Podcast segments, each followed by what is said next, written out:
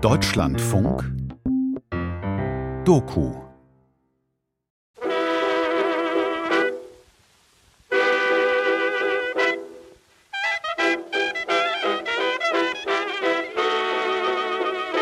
Eine Welt ohne Schlagzeug kann man sich ja nicht mehr vorstellen. Und dass es irgendwann mal kein Schlagzeug gegeben haben könnte, ist auch schon irgendwie schwer vermittelbar.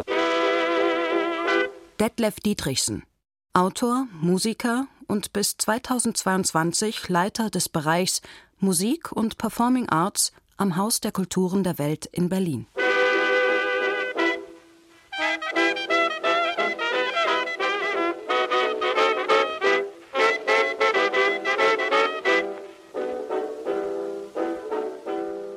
Das war Teil unseres Programms 100 Jahre Gegenwart, wo wir über einen längeren Zeitraum die Phänomene untersucht haben, die in der Zeit rund um den Ersten Weltkrieg herum das Leben der Menschen auf der Erde extrem verändert haben. Soziale Entwicklungen, politische Entwicklungen, aber eben auch sehr viel technologische Entwicklungen etc. etc. Wait, man, wait, stop, stop, wait.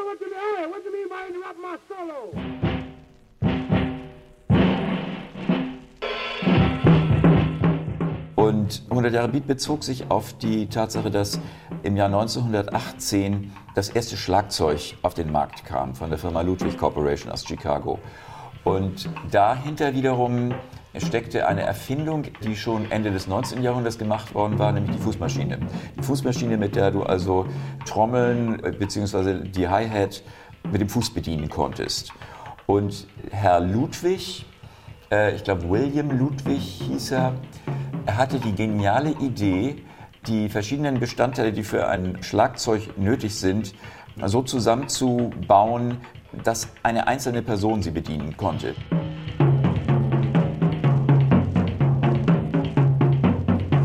Und innerhalb kürzester Zeit, also wirklich mit Lichtgeschwindigkeit, ging das ja um den Planeten. Und überall auf der Welt, wo Leute getanzt haben und tanzen wollten, in den, in den großen Spaßmetropolen des Planeten, sei es nun Paris oder Bukarest oder Helsinki oder Berlin oder you name it, auch außerhalb Europas, gab es Schlagzeuge und mit dem Schlagzeug kam eben auch die Idee des Backbeats um die Welt.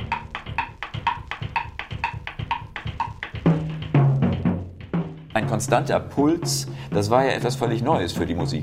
Und diese Idee zog mit der Erfindung des Schlagzeugs auf einmal rasend schnell, wie ein Tsunami um die ganze Welt, so dass man sich heutzutage, wenn man sich mit jungen oder auch nicht mehr ganz so jungen Menschen unterhält, dass die sich gar nicht vorstellen kann, dass es eine Musik ohne diesen Puls gegeben hat, eine Tanzmusik ohne diesen Puls.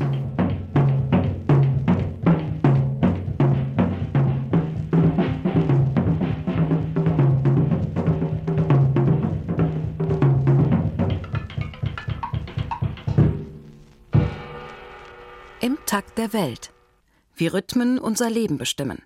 Ein Feature von Olaf Karnig und Volker Zander. Also wenn man allgemein über Rhythmus spricht und vor allen Dingen auch auf gesellschaftliche rhythmische Formation hinaus will, finde ich es immer sehr sinnvoll, sich die natürlichen Fundamente der ganzen rhythmischen Einrichtung der Welt klarzumachen. Johannes Ullmeier, Literaturwissenschaftler und Publizist. Arbeitsschwerpunkt Simultanität und Zeitheuristik. Es gibt eine Welt, in der gibt es aber einen Planeten, der sich in diesem Zyklus um die Sonne dreht, der sich in diesem Zyklus um sich selber dreht.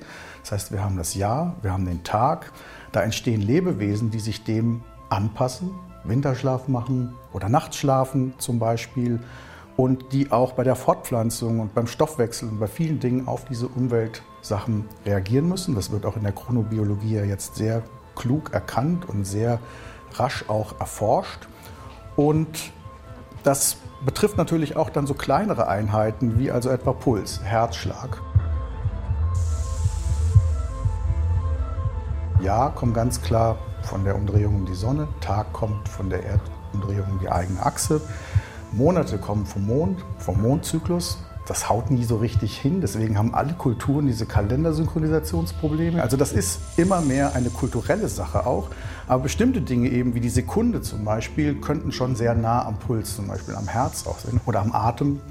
Wenn man doch eine ziemlich starke Grundierung sieht. Andere Dinge wie die Woche zum Beispiel, diese sieben Tage, da gibt es das nicht so direkt. Das ist also schon ziemlich klare kulturelle Übereinkunft. Und dann ist eben interessant zu sehen, welche Freiheitsgrade entwickeln wir gegenüber dieser Umwelt, die wir haben, die uns zeitlich viel vorgibt, aber wir haben eben auch Freiheit.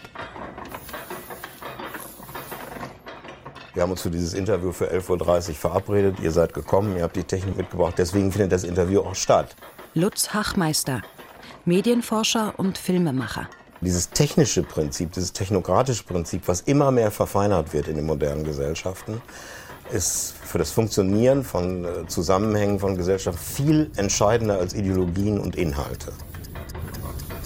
Diese Taktung über Uhrzeiten und Effizienz von Arbeitsabläufen ist das Fundament jeder modernen, zumindest westlichen Gesellschaft.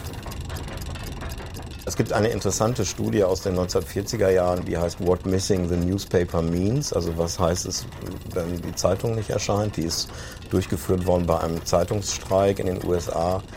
Und das entscheidende Ergebnis war, dass die Leute wesentlich vermissen, dass die Zeitung nicht vor der Haustür liegt am Morgen. Und zwar vor allen Inhalten. Also das Ritual, die Strukturierung, der Rhythmus. Der Zeitungsbote kommt, er legt die Zeitung dahin, vermittelt den Leuten das Gefühl, dass die Welt draußen halbwegs noch in Ordnung ist.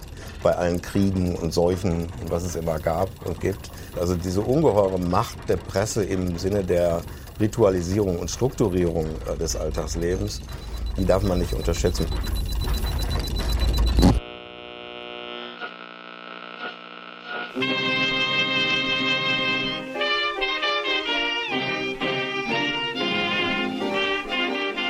Ein weiterer Punkt, der in dieser Zeit um den Ersten Weltkrieg herum ja ganz prägend und ganz entscheidend für den weiteren Verlauf der Musikgeschichte war, die Erfindung und die Ausbreitung des Radios. Denn auf einmal hörte man auf der ganzen Welt die Musik von der ganzen Welt. Und das hat sicherlich auch mit dazu beigetragen, dass sich Schlagzeug und die Ästhetiken des Beats, die afroamerikanischen Ästhetiken, schnell ausgebreitet haben. Es gab überall auf der Welt Jazzbands, ganz schnell. Und es wurde überall auf der Welt, weiß ich nicht, Charleston getanzt und, und all diese Dinge.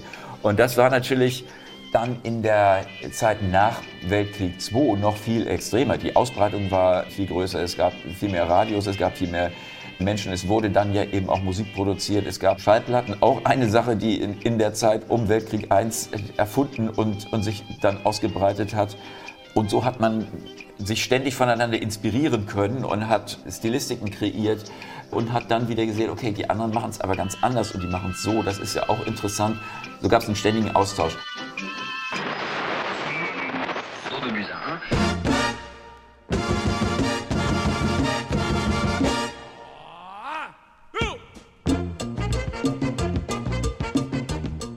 Was natürlich jeder kennt, sind diese ganzen lateinamerikanischen rhythmischen Stilistiken von Samba über, über Mambo, über Merengue etc., die auch in der europäischen Unterhaltungsmusik immer eine große Rolle gespielt haben. Auch für die Orchester von James Last oder, oder You Name Him nicht unwichtig waren. Lateinamerikanische Standardtänze gehörten zum Repertoire einer jeden dörflichen Tanzschule im Westdeutschland der 1950er Jahre und so weiter und so weiter. Das hat man immer nicht so auf dem Schirm, wenn man ans Schlagzeug denkt, aber das spielt da natürlich eben auch eine Rolle.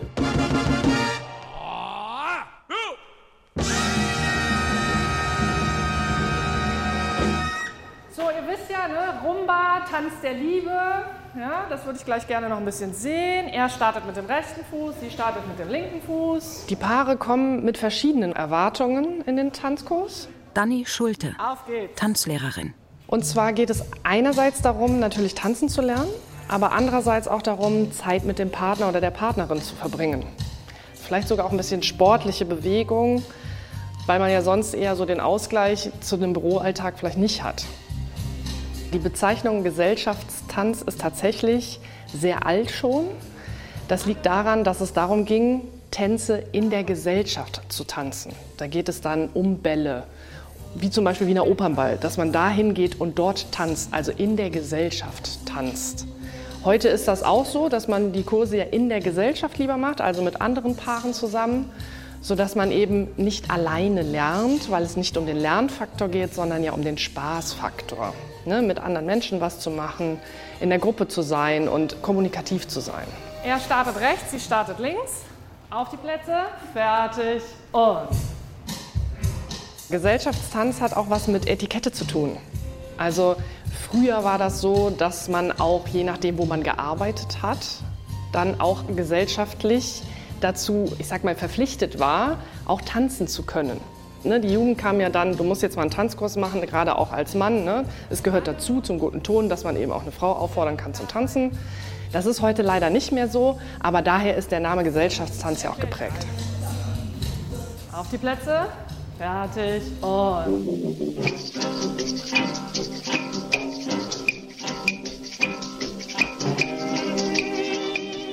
Was man vielleicht auch zumindest noch mal erwähnt haben sollte, ist, dass die Definition des Schlagzeugs und das Selbstverständnis des Schlagzeugers sich natürlich auch stetig verändert haben. In der klassischen Idee einer, einer Tanzveranstaltung, wo dann also ein größeres Orchester einfach nur dafür zu sorgen hat, dass die Leute auf einer Tanzfläche Spaß haben können, ist natürlich für Solisten nicht so viel Platz. Die sind eher unwichtig. Hauptsache, es gibt so eine Art Flow und der Rhythmus, welcher auch immer es nun ist, ob Cha-Cha-Cha, Merengue oder von mir aus auch Walzer, der muss halt irgendwie einen so packen, dass man da auf dieser Tanzfläche so lange wie möglich bleiben will.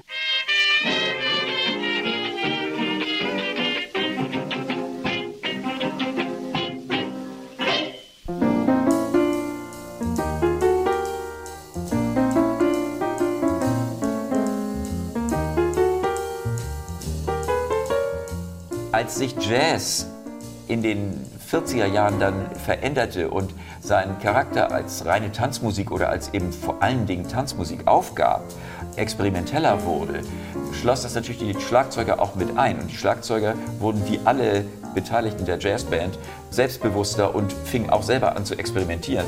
Und Schlagzeugsoli kamen und große Schlagzeugsolisten wurden geboren. Und das Schlagzeugsolo gehörte im Prinzip in den Ablauf eines Jazzstücks, selbst wenn es ansonsten nicht besonders anspruchsvoll war, irgendwie so wie das Bass-Solo, es tauchte immer irgendwann auf. Und bei Leuten wie, weiß ich nicht, Max Roach oder Art Blakey, die selber Bandleader und Schlagzeuger waren, spielte es natürlich eine entsprechend größere Rolle.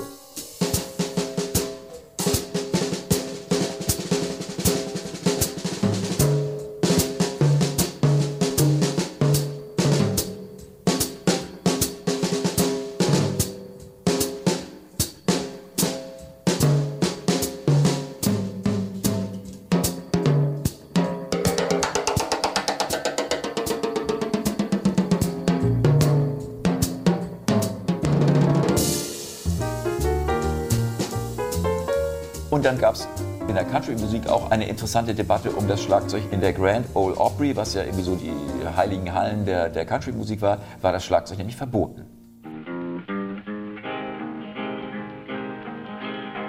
I was standing by the window on one cold and cloudy day. Vielleicht auch mit so einem rassistischen Hintergrund, weil das natürlich afroamerikanisch eigentlich konnotiert war und Country-Musik sich als weiß begriff. Vielleicht, das wurde so nicht ausgesprochen.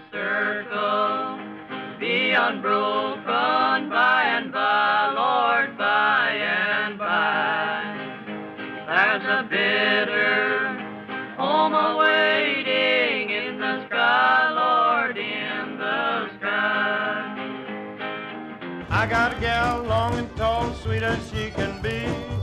What she got, nobody knows, but it goes all right with me. I'm crazy about Nancy Jane. I'm crazy about Nancy Jane. Oh, when she starts loving, she'll make a hit with me. Aber es hat sich lange gehalten, bis so die kleineren Country-Formationen sich getraut haben, auch ein Schlagzeug mit an Bord zu nehmen. Bei Hank Williams spielte das eine wichtige Rolle.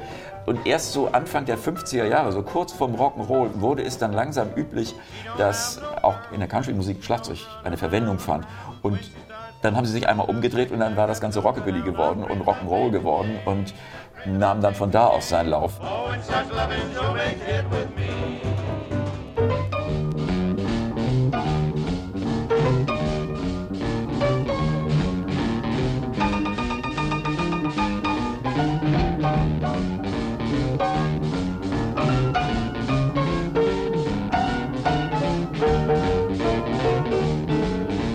have heard of jalopies, you've heard the noise they make, but let me introduce my new Rocket 88. Yeah, it's it straight, just one way. Everybody likes my Rocket 88. Baby, we'll ride in style, moving all along.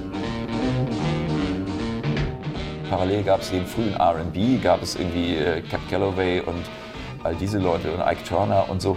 Und das war dann der nächste Step. Es wurde wilder, es wurde härter und, und Schlagzeug wurde auch prominenter. Stärker im Vordergrund als auf jeden Fall in der Duke Ellington Band und ähnlichen äh, Geschichten. Weiter geht's mit den Beatles. Äh, British Invasion etc. Wir können da jetzt mal kurz durchgaloppieren.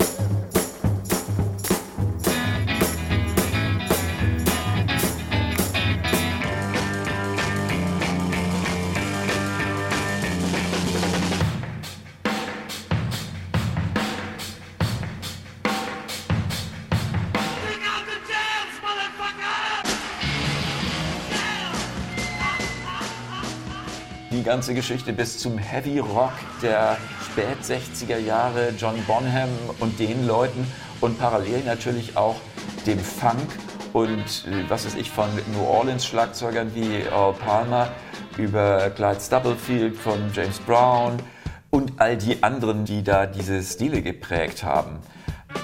Zu einer großen Vielfalt von Schlagzeugstilistiken, die man äh, so in den 1970er Jahren dann antreffen konnte. One.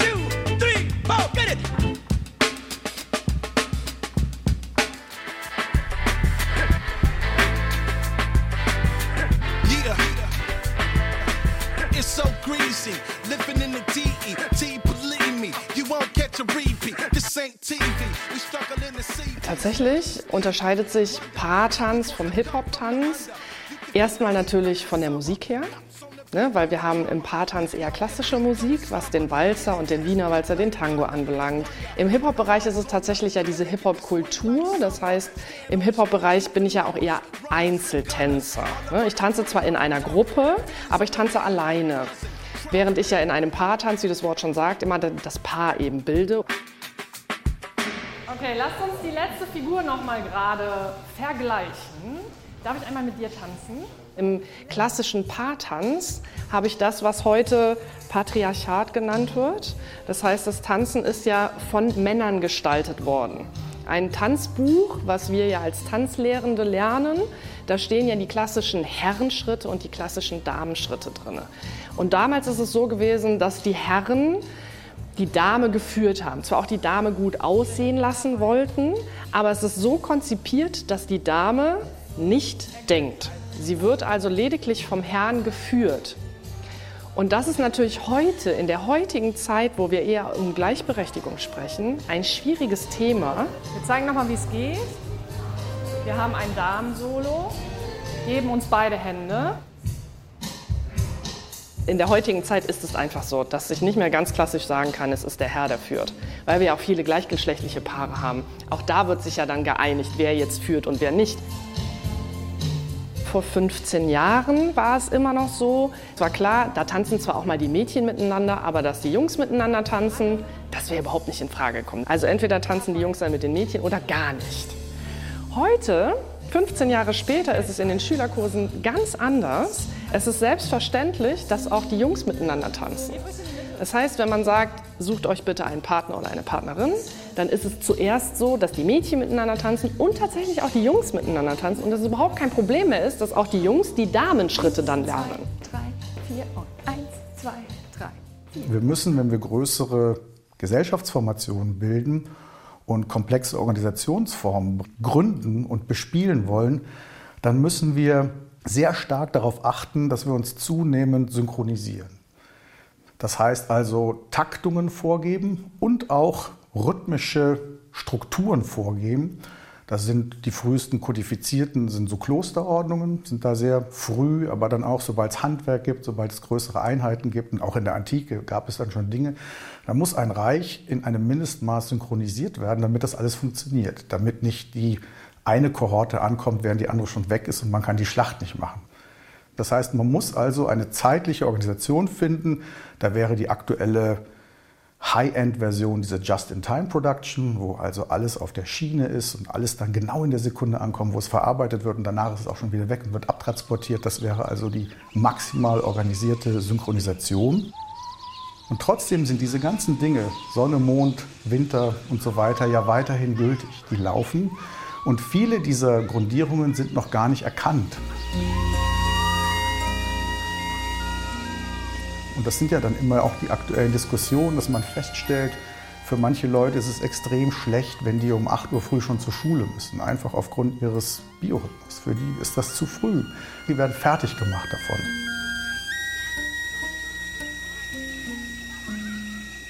Und das ist umso schlimmer, wenn es eben kein natürliches oder auf die Natur zurückführbares Zeitregime ist, sondern eines, was mir irgendein anderer aufoktroyiert hat wo ich auch weiß, dass das eine kulturelle Setzung ist, dass das einfach diese Schulbehörde ist, die halt sagt, wir müssen um 6 Uhr anfangen. Wenn ich aber in Ferien bin, dann sehe ich auch, dass man viel länger schlafen kann, dann geht es mir viel besser. Wenn man diese Differenz spürt, dann wird das natürlich zum Problem und auch zum gesellschaftlichen Problem.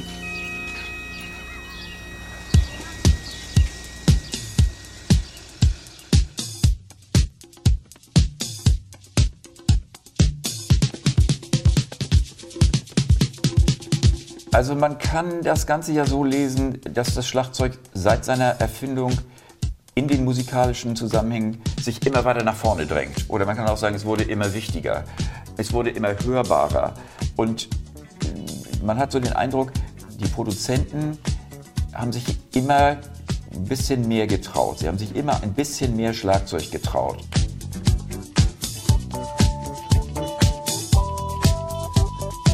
In den 50er Jahren mehr als in den 40ern und 30ern, in den 60ern noch ein bisschen mehr. Und man könnte sagen, die Entwicklung hin zu Disco ist die Entwicklung zu sagen, okay, geht nicht vielleicht sogar noch ein bisschen mehr Schlagzeug. Und dass wir sagen, okay, die Bassdrum geht einfach durch. Wie wäre es denn damit? Trauen wir uns das jetzt? Ja, okay, wir probieren es mal.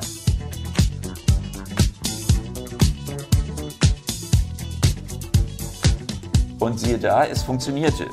Und dann als logischer nächster Schritt eigentlich die 12-Inch-Version, wo man sich sagt, okay, das hat jetzt so gut funktioniert und die Leute drehen so durch in den Diskotheken und an der Ladenkasse und äh, kaufen diesen heißen Scheiß.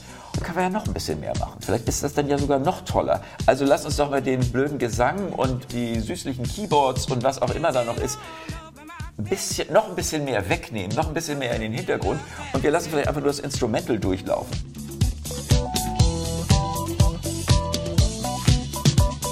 Das reicht auch noch nicht. Okay, wir haben in den Instrumentals Parts, wo wir nur noch diese oder das Intro macht einfach mal richtig lange so, dann kommt eine Conga dazu, Okay, und die Leute in den Diskotheken? Ja, das ist es. Das ist cool. Das wollen wir haben. Die DJs mischen das rein und sie mischen es nochmal rein und nochmal. Und das Partyvolk kreischt. Und äh, man merkt sich, okay, da haben wir was gefunden.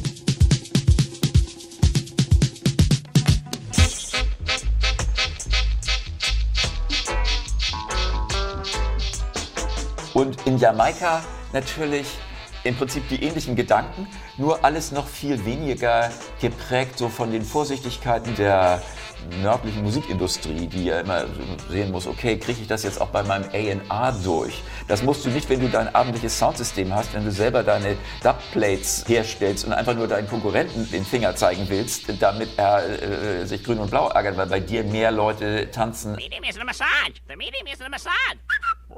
Marshmallow, marshmallow. Ja, warte. Also beim Radio ist es so, dass sich das Medium, abgesehen von bestimmten intellektuellen Programmen und Kulturprogrammen, sehr schnell an den Tagesrhythmus anpasst. Man hat das Morgenmagazin, man hat das Nachtstudio schon im Radio. Man hat den internationalen Frühschoppen im Radio, bevor er dann mit Werner Höfer ins Fernsehen kommt. Also das sind alles Begriffe, die ja an Tageszeiten gebunden sind. Also das Radio in der Strukturierung nimmt viele Elemente des Fernsehens natürlich vorweg diese sehr durchgreifende Zeitstrukturierung mit Tagesschau, Tatort, Talkshow, wie wir sie heute haben oder seit den 1960er Jahren haben, die setzt erst mit dem Fernsehen ein, weil das Fernsehen noch zwingender ist, sich als Familie zu versammeln.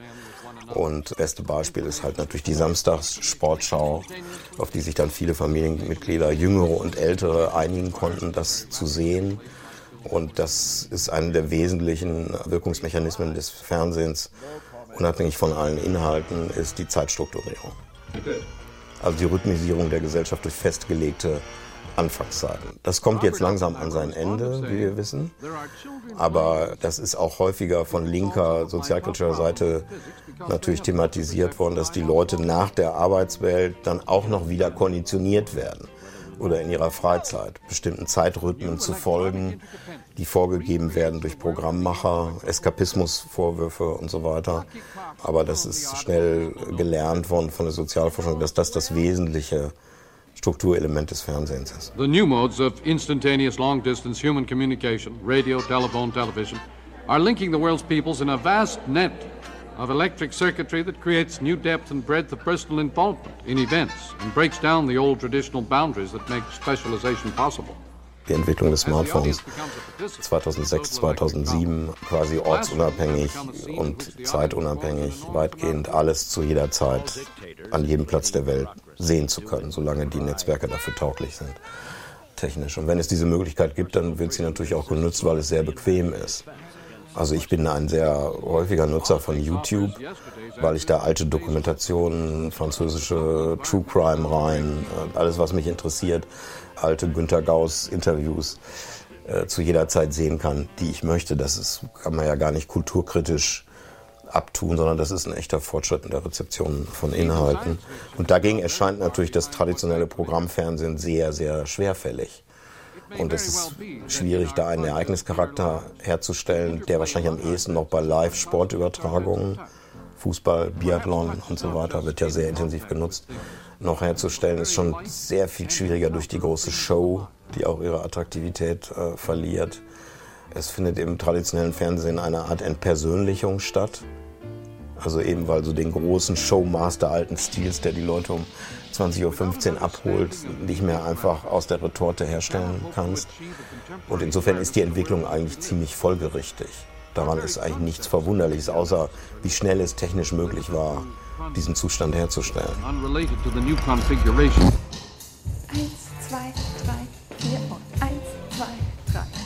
Also ich sehe natürlich schon bei meinen Teilnehmerinnen und Teilnehmern, wenn wir jetzt im Paartanzbereich bleiben, eine Verbesserung von allem, vom Rhythmusgefühl, von der Geschmeidigkeit der Bewegung, vom Sozialverhalten, auch vom Miteinander, je länger man das natürlich macht.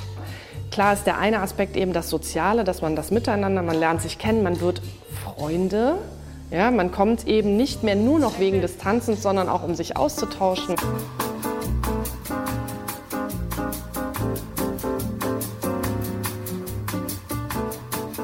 Der Austausch, der kulturelle, wurde natürlich einfach immer größer durch die Globalisierung.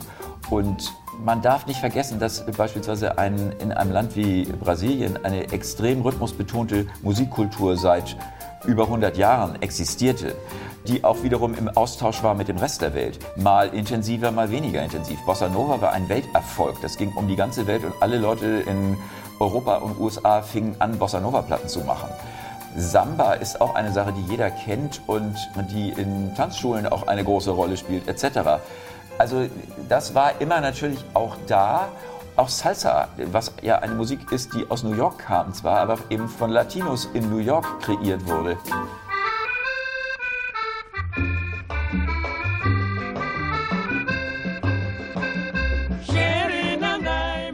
Es ist eigentlich ganz natürlich, dass sich dann immer wieder neue Stile und neue Anwendungsgebiete für diese Dinge herausbilden. Wir haben jetzt mehrfach von Jamaika geredet, aber das war natürlich in Ghana oder in Südafrika oder auch in Kenia oder so nicht anders. Da gab es eben auch immer wieder neue Stile. Eine interessante Geschichte ist ja auch äh, Congolese Rumba, eine super prägende und wichtige musikalische Entwicklung erst in Westafrika der 1950er Jahre, wo die Musiker von Rumba, also von kubanischer Musik, extrem begeistert waren und versucht haben, das zu spielen und dabei eine ganz eigene neue und andere Musik, eine gitarrenbasierte, und zwar E-Gitarrenbasierte Musik entwickelten, die dann wiederum einen Siegeszug durch ganz Afrika antrat und in Ostafrika auch äh, gibt es wahnsinnig viele Kongolese Rumba-Acts und Bands und Geschichten aus der Zeit 1950 bis, na, ich würde sagen, fast 1980 oder sogar noch länger. Das ist dann so ein bisschen untergegangen in der nördlichen Wahrnehmung der Dinge. Aber das ist natürlich alles immer da.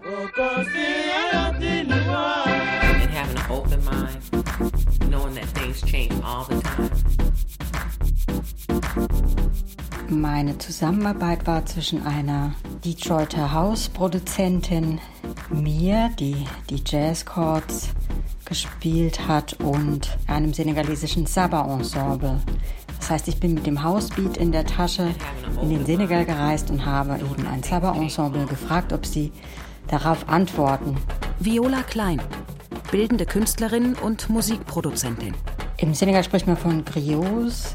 Meistens werden Musiker in Griot-Familien reingeboren, aber es gibt auch Musiker, die aus keinen Griot-Familien kommen. Also es gibt verschiedene Weisen, wie man sich dem Musikerdasein nähern darf. Es gibt Rhythmen, die jeder kennt. Chebuchen ist zum Beispiel einer, der ist nach einem sehr beliebten Gericht dort benannt. Und das sehr Sympathische an der Mbalach-Musik ist, dass sie eben bei Jung und Alt beliebt ist. Also nicht nur die alte Bevölkerung hört das, sondern das hat etwas total sehr Zeitloses. Yeah? Ready for go? Yeah, yeah.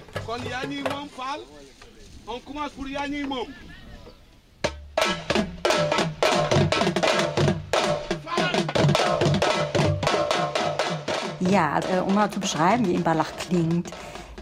Es gibt zwei Elemente. Es gibt eben eine sehr komplexe rhythmische Ebene mit vielen einzelnen Drums, die aufeinander eingehen in einer unglaublichen Geschwindigkeit, also 150 BPM aufwärts.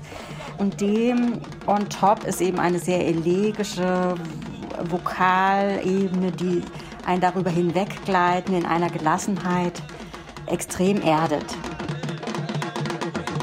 Gibt da ja gar nicht so viel Beschriebenes, weil eben das musikalische Denken oder Wissen mit dem Körper oft weitergegeben wird. Aber ich fand zwei Dissertationen, vielleicht gibt es mittlerweile auch viel mehr, von einem Herrn Tschernow, einer Frau Tang, über Saba oder eben Polyrhythmen generell. Das Interessante ist eben das Verschieben von der Idee von Stärke und was Macht darstellt in einer Gemeinschaft. Gemeinschaft man in dem Sinne dann stellvertretend das Ensemble. Das heißt, im Prinzip sind die Lehrlinge, die noch grün hinter den Ohren sind, die vorbrechen, die Solos machen, die überhaupt nicht notwendig sind, weil sie dem Beat überhaupt nicht helfen. Also alles, was nicht im Sinne der Gemeinschaft ist und den Groove in Gänze nach vorne bringt, zum Strahlen Kraft verleiht, ist eigentlich fast eher lächerlich oder eher eben noch äh, Lehrjahre. Weisheit und Stärke zeigt man eben durch eine Gelassenheit, die eben immer Blick für das Ganze hat und in der Lage ist, das ganze Ensemble durch ein Vorgeben von Beats in einen anderen Status, in einen anderen Beat, in eine andere Bewegung zu versetzen. Das ist im Prinzip reife Weisheit, Stärke, finde ich auch unglaublich sympathisch. Oder stelle ich mir auch als eine schöne Machtform vor. Kann man viel von lernen.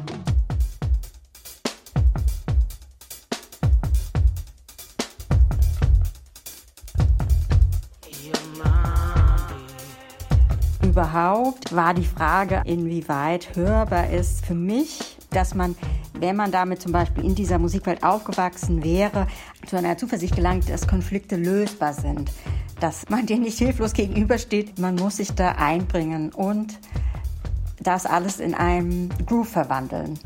Also im Prinzip eine Zuversicht, dass man Konflikte transformieren kann und denen nicht ohnmächtig gegenübersteht.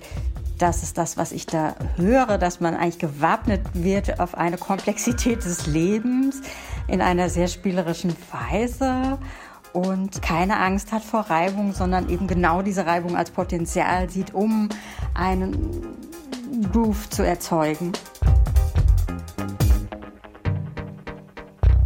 What is the definition of a track? Well, I represent Backroom Music Production, and this is our rendition of a track.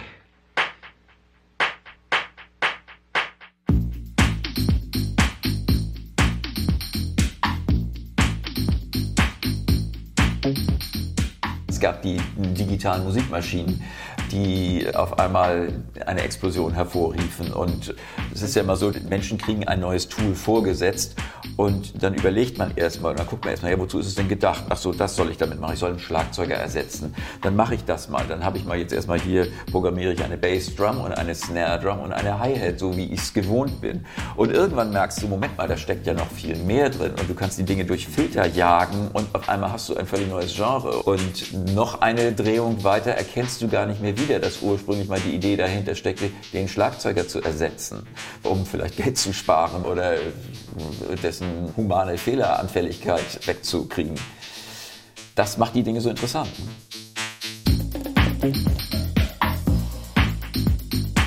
Bei diesen Desynchronisationserfahrungen, gerade auch bei der Musik, muss man zwei Aspekte aus meiner Sicht stark unterscheiden. Das eine ist die Pulsregelmäßigkeit, die viel diskutiert und sehr dichotomisch ausgefochten wurde. Also regelmäßige Beats gegen sogenannte agogische, unregelmäßige Beats, wo also menschliches schneller werden, langsam, akzelerant und so weiter gegen den scharfen Dank, Dank, Dank, Dank, Dank. Wo es dann häufig eine Dichotomie gibt, die sagt, der regelmäßige, scharf regelmäßige Rhythmus insbesondere ist tendenziell der unmenschliche, maschinelle und das agogische ist das menschliche, vitale gute. Und da würde ich darauf aufmerksam machen wollen, dass es da doch eine gewisse Dialektik gibt. Dass es nämlich eine Lust von Hominiden an der Regelmäßigkeit geben kann.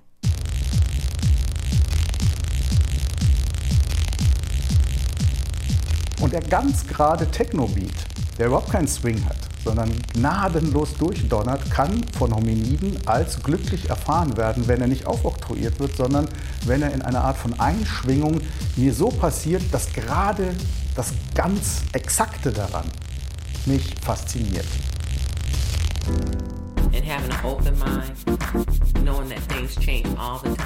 Das erste, was ich ein bisschen kennenlernen, ein bisschen viel sogar kennenlernen durfte, ist Haus in einer der Städte. Detroit ist jetzt eher für sein Techno eigentlich bekannt, aber äh, es gibt eben eine sehr aufwühlende Haus- Community, mit Patina, mit eben nicht das, was man mit einem geraden Haus unbedingt verbindet, sondern sehr viel rumpeligeren Haus, kantigerem Haus, aber eben, es muss nicht four to the floor sein, um trotzdem noch erkennbar zu sein. Und ähm, was sehr viel mehr Ornamente birgt und ja, aber das Grundwesen vom Haus eben hat, was für mich natürlich immer etwas sehr Repetitives hat, etwas, was aber anbietet, eine Transzendenz, Transformation in einem Prozess, der dann meistens ja, über acht Minuten geht, man etwas durchleben kann auf der Tanzfläche, wo vielleicht woanders ankommt, als man am Anfang war, wenn die Subwoofer gut sind. Deep House als Synonym auch für die Qualität des Hypnotischen und das Spirituelle, was sicher eben auch aus ähm, Zeremonien von afroamerikanischen Kirchen kommt, in dem gewisse Elemente immer sich minimieren, auffallen, aber die immer Halt geben, auch da zu sein, sich stets verändernd, aber auch immer etwas haben, was dir wieder Vertrauen schenkt, was dich hält.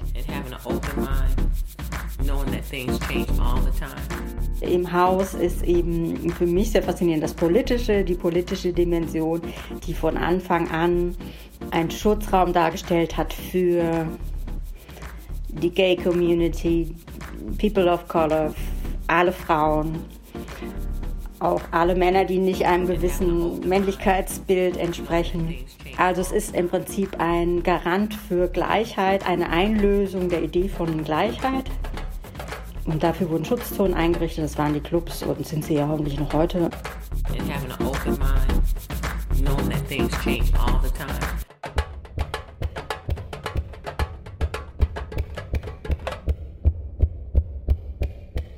Also nichtlineare Dynamik wäre mein Forschungsgebiet.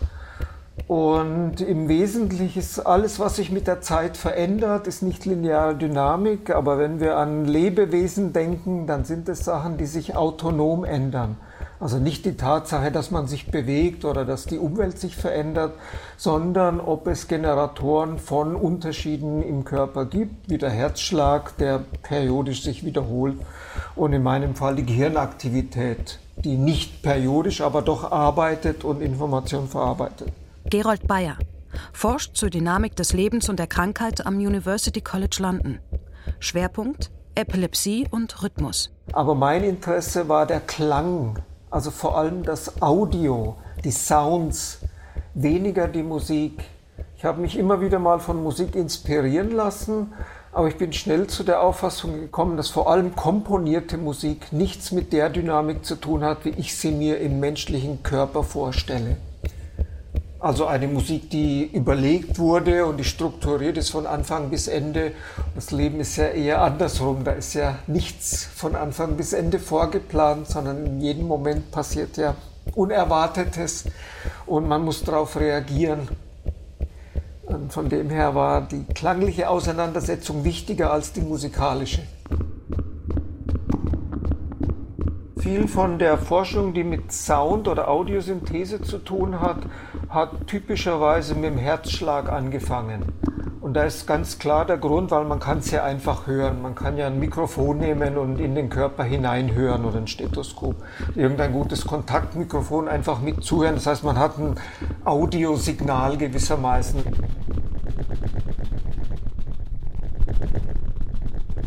Ist aber nur der Anfang gewesen, wo dann eben mit Aufkommen der digitalen Techniken klar war, dass jedes Signal in Audio übersetzt werden kann, egal ob es ein Audiosignal ist oder irgendein digitales Signal. Und das war im letzten Jahrhundert noch relativ unpopulär. Wir haben dann einfach halt mal probiert, jedes Signal, was wir bekommen haben, zu vertonen. Und mein Interesse an Wiederholung oder an Rhythmen hat eben dann so etwas wie biochemische Signale gemacht die sehr viel studiert werden, von denen es aber überhaupt keine Audioerfahrung gibt. Also in jeder Zelle gibt es Sachen, die periodisch auftreten, Calciumkonzentrationen oder Messenger-Konzentrationen, die man hörbar machen kann äh, und die dann plötzlich zeigen, dass die rhythmische Gestalt vermutlich auch in der zellulären Informationsverarbeitung benutzt wird. Also dass das auch dekodiert wird, dass die Zelle Mechanismen hat, um verschiedene Typen von Rhythmen zu unterscheiden. Das war damals völlig neu, das wussten wir nicht, aber das ist inzwischen, glaube ich, auch bestätigt. Und was mich mehr interessiert hat als die zellulären Sachen, waren halt dann die ganz körperlichen Rhythmen, also die auf den ganzen Körper einen Einfluss haben, im Wesentlichen Hormone, die ein klassisches Informationsverarbeitungssystem sind und als solche ständig aufpassen, was passiert und dann mit Schüben reagieren, also mit Hormonschüben gewissermaßen zwischen Sekunden, Stunden, Tagen und dann eben auch Wochenrhythmen.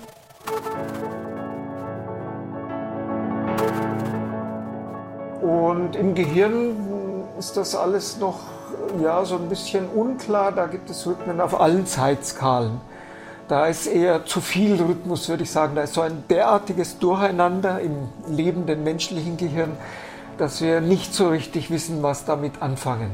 Wir vermuten, es zeigt Informationsverarbeitung, aber wir verstehen es nicht. Als wir angefangen haben, in die Rhythmen des menschlichen Körpers hineinzuschauen, da kam ein Vorschlag aus Montreal von Kollegen, die behauptet haben, es gäbe eine Klasse von Krankheiten, die seien dynamische Probleme. Alles, was episodisch wiederkehrt, aber chronisch ist. Ich war also in dem Sinn dann Parkinson das Zittern, bei der Epilepsie die Anfälle, bei der Migräne die Attacken. Äh, alles in diesem Form auch Depressionen, Formen von Depression, die kommen in bestimmten Zeiten im Frühling, die Frühlingsdepression, kommen und dann auch wieder gehen. Und macht man etwas, tut man nichts. Es ist nicht immer sicher, dass die Medikamente wirklich so wirken. Es ist sicher, dass es gewisse Verbindungen gibt, saisonale oder auch stressbedingt kann man es dann verstärken. Manchmal geht es, manchmal geht es nicht. Also die Sachen sind alle bekannt. Leider sind, ist die Datenlage oft nicht so gut. Und ich erwähne das, weil moderne Apps genau in die Richtung gehen dass man versucht, vor allem zu psychischen Befindlichkeiten oder zu mentalen Krankheiten, dass man versucht, das Leben zu dokumentieren, Schlafgewohnheiten, Wachgewohnheiten, Stresssituationen und so, Essgewohnheiten. Und wenn man das parallel sieht, plötzlich fallen einem da Zusammenhänge auf, die man manchmal ignoriert oder die einfach nicht offensichtlich sind. So, da halte ich die, diese digitalen Apps für eine sehr gute Entwicklung, die der Medizin vermutlich zusätzliche Daten bringen werden, die für viele von diesen ungelösten Problemen wertvoll sein können.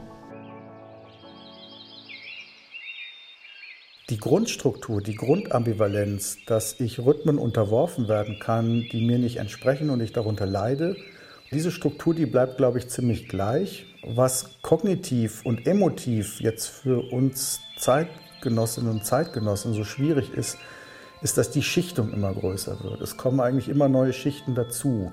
Und man muss die alle in die gleichen 24 Stunden, die man am Tag hat, irgendwie integrieren. Johannes Ullmeier, Literaturwissenschaftler und Publizist. Und gerade wenn man jetzt sieht, wie komplex und wie zusammengeschaltet die fremdbestimmten und die selbstbestimmten Elemente der Zeitstrukturierung sind und auch die Rhythmen, dann sieht man, dass da eine unglaubliche Komplexität entsteht. Also ich bin einerseits am Arbeiten, ich mache aber andererseits auch andere Dinge. Ich bekomme dann auch vielleicht private Nachrichten rein. Aber eigentlich bin ich am Arbeiten. Das Ganze findet aber auf demselben Display statt und muss dann erstmal synthetisiert und auch wieder entflochten werden.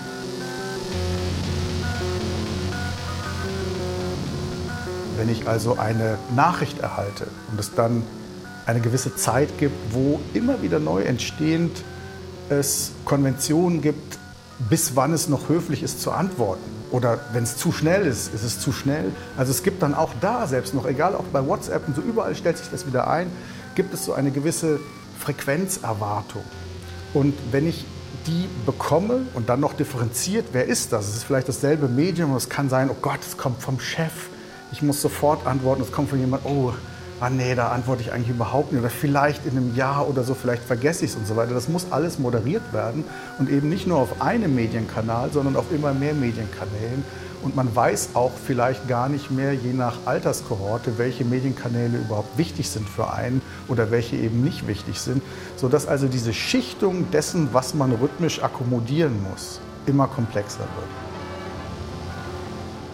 Das ist, glaube ich, etwas, was strukturell auch dann stresst und erschöpft. Und die Diskussionen, die es darüber gibt, sind meistens dann Einzeldiskussionen. Ob irgendeine Art, ob irgendwas zu schnell ist, Beschleunigung. Und dann kann man sagen Entschleunigung und so weiter. Das ist dann die Lösung. Und man wundert sich, dass auch die Entschleunigung vielleicht überhaupt nichts nutzt. Und da würde ich eben die These vertreten, dass das eher mit dieser Schichtungskomplexität zusammenhängt, dass wir also in einem in unserem doch begrenzten kognitiven zugleich Erlebens- und Beobachtungsrahmen immer mehr angeboten bekommen, damit auch immer mehr Rhythmen, an denen wir teilhaben müssen, teilhaben dürfen oder eben teilhaben könnten. Und die müssen wir aber alle letztlich in dieselbe Abfolge unserer erlebten Sekunden bringen. Und das wird immer komplexer. Man darf nicht vergessen, dass es immer wieder Resistenzen gibt und dass es nie gelingt, eine Gesellschaft in Demokratien oder Diktaturen vollständig zu synchronisieren, sondern dass das eher bei Leuten, die stärker reflektieren und die sich nicht in Reihe und Glied ordnen wollen, zu Widerstandsreaktionen führt, die sich auch in bestimmten Stilistiken, in Medienrezeptionen und so weiter ausdrücken. Lutz Hachmeister, Medienforscher und Filmemacher. Also Demokratien haben wahrscheinlich mehr Rhythmen im Arbeitsablauf, in der Diversität von Beschäftigungsfeldern, in der Rezeption von Medieninhalten als Diktaturen. Also dass Diktaturen geradezu fanatisch auf eine Rhythmisierung des öffentlichen Lebens aus sind, äh, ist ja bekannt. Das ist immer wieder verblüffend, wie sehr Diktatoren und Autokraten an so etwas glauben. In Demokratien gibt es halt vielfältigere Ausdrucksmöglichkeiten. Es gibt das Recht zu demonstrieren, sich zu versammeln. Es gibt das Recht zu streiken, wenn man das rechtzeitig ankündigt. Also im Moment scheint es so, als ob es so einen Backlash gibt hin zu stärker autokratischen Regimen in verschiedenen Teilen der Welt. Ich glaube, dass letztlich sich freiere Gesellschaften bei allen Rückschlägen, die mehr Meinungskorridore öffnen und auch eine individuellere Gestaltung der Tageszeit, sich letztlich durchsetzen werden. Es gibt dafür kein Beispiel, dass es einen unbedingten Rückschlag gibt, so schwierig es in einzelnen Ländern auch ist. Man sieht im Augenblick, was im Iran passiert, dass die Frauen auf die Straße gehen. Das äh, hat häufig blutige Konsequenzen leider, aber äh, Diktatur ist immer auf ihr Ende angelegt, gerade weil sie solche Rhythmisierungen vornimmt, die Leute in bestimmte Schemen pressen, die dann eine genügende Anzahl von Personen nicht mehr haben will. Das ist, glaube ich, ein unveränderliches Gesetz der Soziologie. Also insofern bin ich da Gesellschaftsoptimist.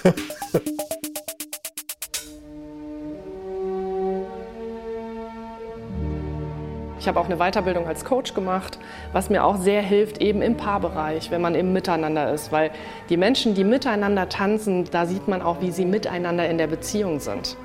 Und da muss man auch eben mal ein bisschen Feingefühl beweisen und eben halt auch mal sagen, okay, wir machen nicht immer alles nur in einer Du-Botschaft, ne? Also du machst falsch und du hast schon wieder und du hast schon wieder, sondern ich wünsche mir oder ich brauche, kannst du für mich das und das tun? Das ist so wichtig heute, dass man da eben auch in der Kommunikation arbeitet. Dani Schulte, Tanzlehrerin. Ich glaube auf jeden Fall, vieles wird über Bewegung gehen den Bewusstseinszustand in Muskelaktivität zu übersetzen, das ist die unmittelbare Sache.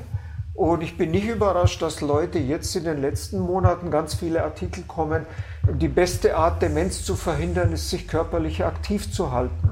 Körperlich aktiv gegen Demenz, also gegen Vergessen oder nachlassende Geistigtätigkeit. Natürlich, die zwei Sachen hängen zusammen. Ich glaube, dass sinnvolle Muskelaktivität zurückspielen kann auf geistige Aktivität und am besten sind die koordiniert, also musikalisch vereint.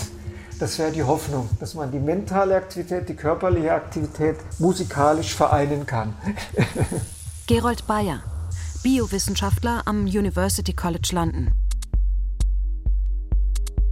Dieses Prinzip der eingelösten gelebten Gleichheit kombiniert mit eben dieser anderen Idee von Stärke und Macht, die eben alle Alpha-Menschen sich hinten anstellen lässt. Alle, die nicht gemeinschaftlich denken können, müssen erstmal dazu lernen. das gefällt mir sehr gut. Und vielleicht war einfach diese Idee, diese Art der Gemeinschaft, des Qualitäten entwickeln innerhalb einer Gemeinschaft, um einen Groove voranzubringen in Kombination mit eingelöster Gleichheit. Zwei sehr erstrebenswerte äh, Konzepte, wo alle unglaublich viel dazu lernen können. Viola Klein, bildende Künstlerin und Musikproduzentin. Auf jeden Fall ist es im Moment sehr einfach, über den Beat alle Leute zu erreichen. Ob das immer so bleiben wird, hm, weiß ich nicht. Wahrscheinlich nicht. Wahrscheinlich insofern schon nicht, weil man sich ja heutzutage auch schon vorstellen kann, dass es irgendwann gar keine Musik mehr gibt, weil es viel direktere Kommunikation äh, zwischen Menschen gibt, wenn wir alle digital miteinander vernetzt sind. Also äh, und zwar vernetzt nicht nur über irgendwelche Tastaturen oder ähnliche Hilfsmittel, sondern von, von Brain zu Brain. Insofern, das könnte ein, ein nächster Breakthrough sein, der, äh, der all diese Mittlermedien, wie es eben Musik eins ist, überflüssig macht. Aber das ist jetzt, äh, was ist jetzt Kaffeesatzleserei? Detlef Dietrichsen, Autor und Musiker.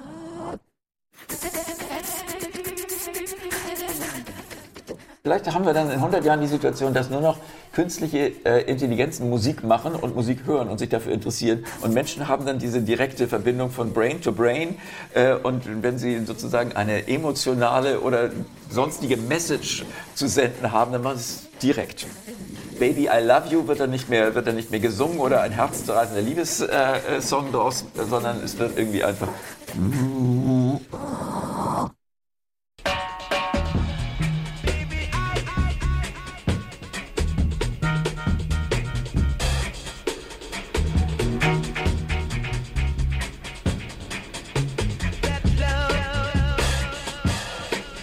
Im Takt der Welt. Wie Rhythmen unser Leben bestimmen. Ein Feature von Olaf Karnig und Volker Zander. Ton und Technik Hendrik Manuk und Lukas Fehling. Regie Philipp Brühl. Redaktion Anna Seibt. Produktion Deutschlandfunk 2023.